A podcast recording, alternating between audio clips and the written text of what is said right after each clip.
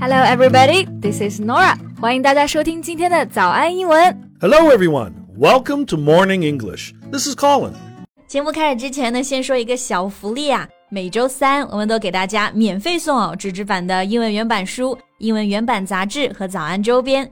大家微信搜索“早安英文”，私信回复“抽奖”两个字，就可以参加我们的抽奖福利啦。对，这些奖品都是我们老师为大家精心挑选的，非常适合英语学习，而且你花钱也很难买到。坚持读完一本原版书、杂志，或者用好我们的周边，你的英语水平一定会再上一个台阶的。大家快去公众号抽奖吧，祝你好运！Colin，你知道什么叫做 AWSL 吗？Huh? AWSL. Uh, solo? nope. Try to think in Chinese. Oh, um, ah, oh, war. mm, I don't know, SL. Yeah, but you said it very close. 那我们刚刚讲到这个 AWSL，其实是中国的年轻人非常喜欢用的一个流行语。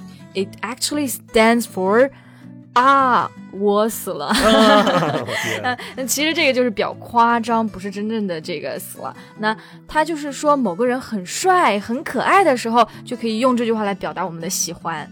Well, that's very interesting. Young people always like to use these acronyms. It's the same abroad. You know, the first time I saw LOL, I thought it meant lots of love. That's really funny. LOL is also a game like Lords of Legends，撸啊撸，就是中国年轻人特别喜欢玩啊。那很多人之前看到这个 LOL，他们就会以为，哎，这不是我玩的那个游戏吗 Yeah, LOL actually stands for laugh out loud, like uh, 笑死我了. ？Yeah, right。那我们今天其实就是要学一学这些英文常见的 acronyms，它的缩写语。尤其是一些生活中可能会弄错的这些英文缩写，欢迎大家到微信搜索“早安英文”，私信回复“加油”两个字来领取我们的文字版笔记。Okay, the first one we got today is NB. Oh, you've got this one in Chinese as well, right? Uh, 牛逼. Yes, yes, it's very interesting. 我有一次学生在考试的时候啊，看到试卷上写了一个 NB，他还感到非常的疑惑，之后来还回来问问我说怎么做题，还告诉我这个题很牛逼呢。 Well, uh, NB is actually a, a formal acronym commonly used in writing. It stands for Nota Bene. Nota bene. Is this Latin? Yes, it means uh, take notice of something uh, really important. 啊，就是要特别注意。所以如果考试上出现这个 NB 的提示，就可能会在后面加上说 You may choose more than one answer。 Yeah, words written after NB are definitely the things you should pay special attention to. 对，就是要特别注意。那我们接下来这个呢，写出来是 ETC。 Yeah, but we won't read it as uh, ETC, letter by letter, uh, but we will say etc. Yeah, etc. 也就是等等。那注意一下，这个其实写出来呢，我们是会要用小写，而且在后面会加一个点。那如果是大写的话，你写的这个 ETC，它就会变成 Electronic Toll Collection，就是指的我们的电子不停车收费系统，对吧？装在你的车上的。 Yeah, for etc., you can use it in both writing and speaking. Like you can say, she knows everything about me, like my address, my hobbies, my work, etc. Wait, who is she?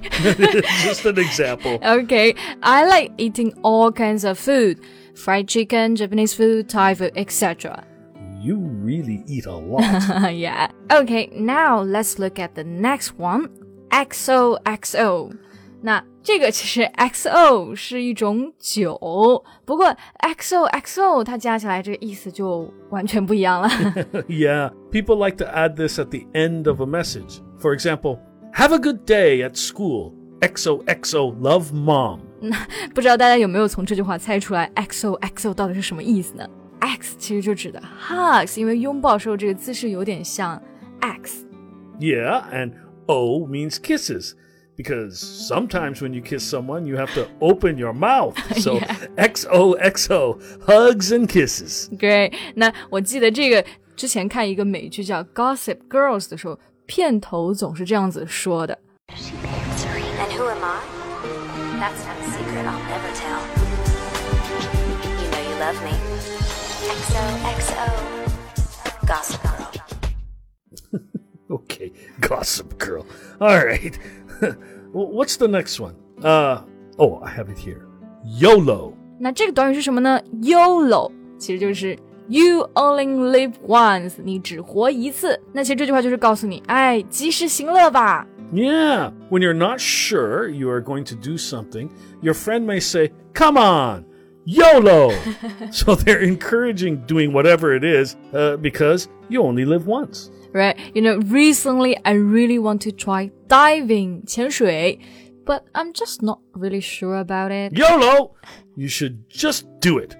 It must be great fun. Okay, you're right. I'll do it for sure. But an interesting thing about this phrase is that we used to say it to warn the young not to do anything dangerous and stupid. 那这里呢，其实在过去我们说 “YOLO” 这个短语的时候，它其实是想要警告年轻人要珍惜自己的生命，不要做任何会让你后悔的事情。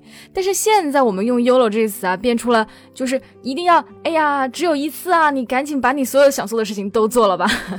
Yeah, and, and now it becomes a reason why people should follow their own mind and desire. 对，这就可以看出来年轻人心态的转变。YOLO，be brave。 Absolutely. 那么接下来我们要看到这个的缩写是 IG，这个我感觉大部分玩游戏啊、电竞的同学可能第一反应是 IG，不是那个电竞的战队吗 I don't know much about electronic sports, but IG refers to Instagram, like FB is Facebook. ？All right，那 Instagram 其实就是国外很流行的一个软件嘛。那很多国主在拍视频的时候，可能说的都是呃 ins，就是国内的大家说的是，哎呀，我要把我的照片发到 ins 上。那其实外国人都不知道什么叫 ins，而是说的 IG。 Yeah, and we also say DM me very often.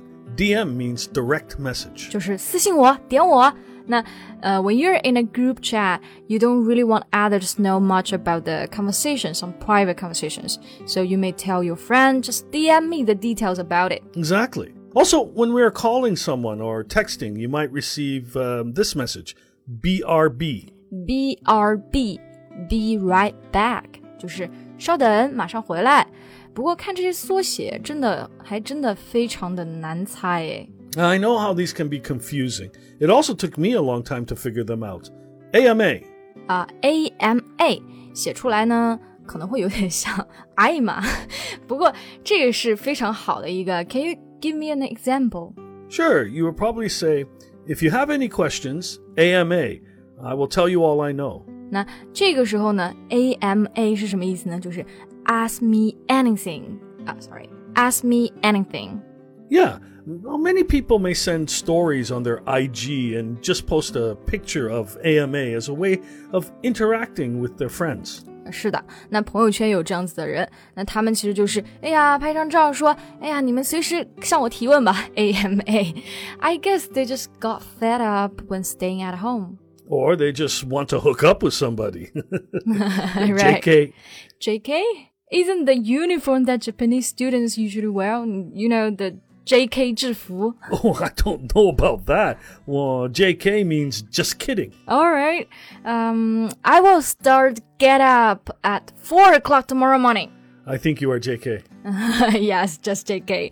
那我们说的这个 JK 就记住了啊，是 just kidding。接下来我们要说的这个呢，就是在国外去 party 的时候，你可能会收到一个字条，邀请的主人可能会跟你说 ，Hope you all enjoy tonight and don't forget to BYOB， Yeah, that's very common. BYOB means bring your own bottle. 就是要求自带酒水。 Well, because the drinks can be quite expensive, and if you're hosting a big party, then you will prepare some of the drinks and ask others to BYOB. Yeah, don't forget to BYOB。那我们今天的最后一个短语呢，其实就是 TGIF，a little bit long。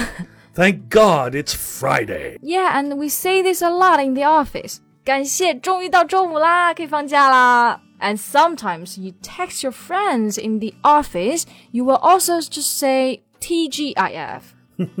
Okay, well, that's all for today's acronyms. Hope you all enjoyed it. 是的，今天的笔记呢也为大家整理好了， 欢迎大家到微信搜索“早安英文”，私信回复“加油”两个字来领取我们的文字版笔记。Thank you so much for listening. This is Nora. Bye. And this is Colin. See you next time. Bye. This podcast is from Morning English. 学口语就来早安英文。